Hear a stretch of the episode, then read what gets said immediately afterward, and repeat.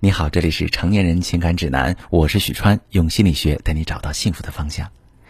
女孩子对于爱情最美好的想象，莫过于你爱的那个人手捧戒指，单膝跪地，温柔而热烈的对你说：“亲爱的，嫁给我吧。”这一天，小琴等了五年，没有鲜花，没有浪漫的布置，甚至还没有戒指。她早上刷牙的时候，男友跑过来说：“我妈催着结婚呢，这个周末我们回家一趟吧。”然后去买戒指，这句话若放在三年前，也足以让小琴欣喜若狂了。可那天，她只是嘴里含着牙膏，含混的点点头，内心却闪过一丝混乱，还有恐惧。她意识到自己害怕和这个男人共度一生。从二十五岁到三十岁，五年恋爱，让她成为亲友眼中的大龄剩女。而在这段感情里，她也越来越迷茫了，变得胆小沉默，越来越不像自己。小琴来咨询时，双方父母已经见过面，正在商量结婚的日子。可是她却总是在半夜醒来一身汗，脑子当中有两个声音在打架：一个说我不想结婚，害怕和他一起生活；另一个说你们恋爱了五年，现在分手了三十岁，你更难找对象。小琴说她其实很爱男朋友，第一次见面就动心了，也曾无数次的幻想过要嫁给他。可是五年来，在这段感情中，她完全处于被动的状态，小到吃什么、几点睡觉，大到去哪儿旅行、什么时候见父母、结婚，都要跟着男友的节奏走，不然就要起冲突。小琴不想吵架，总是迁就他，可越到后来，小琴越是觉得累。不管她怎么努力，男友似乎总能挑出来她身上的毛病，动不动就说：“没想到你是这样的人。”久而久之，小琴变得越来越没有自信。为了减少争执，她经常沉默。很多次，她想干脆大吵一架分手，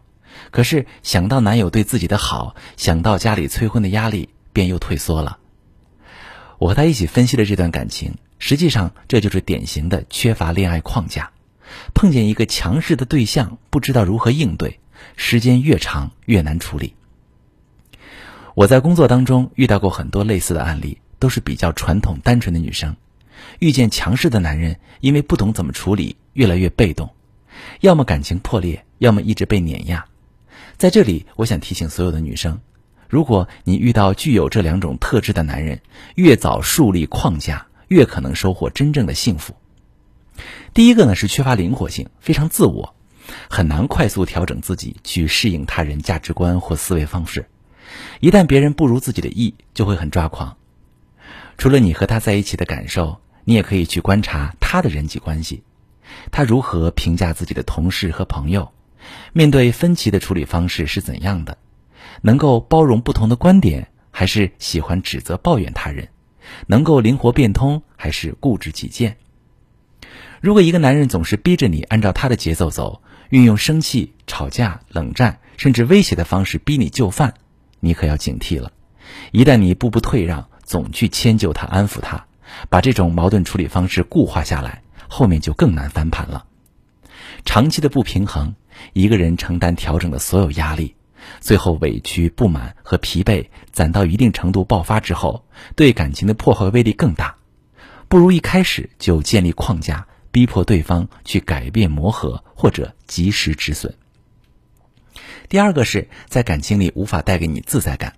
他总是对你有很多期待，一旦落空，就会表现各种失望，对你冷淡，甚至是对你提很多要求，暗示你要做到才能配得上他。这样的人往往都是带着模板在寻找另一半，他看不到真实的你，也很难去共情你的感受，只是想要把你改造成他理想的另一半。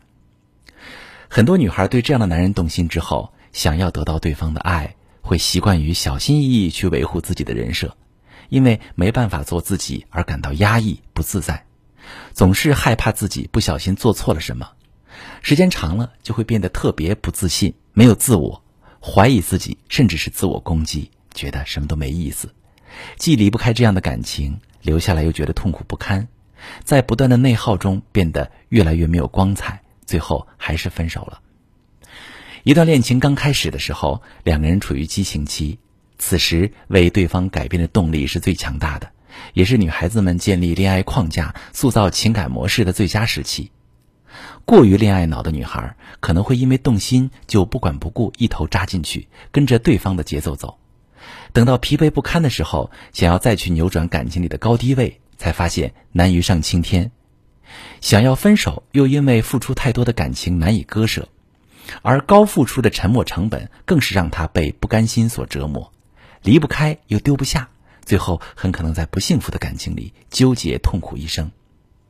如果你也正在经历这样痛苦而压抑的感情，不知道怎么逆转高低位，可以把你的情况详细跟我说说，我来教你怎么解决。我是许川，如果你遇到感情难题、婚姻危机，可以加我的微信，把你的情况详细跟我说说。我的微信是幺五三零幺三零五二六三，把你的情况细节详细跟我说说，我来教你怎么做。喜欢我的节目就关注我、订阅我，我们一起做更好的自己。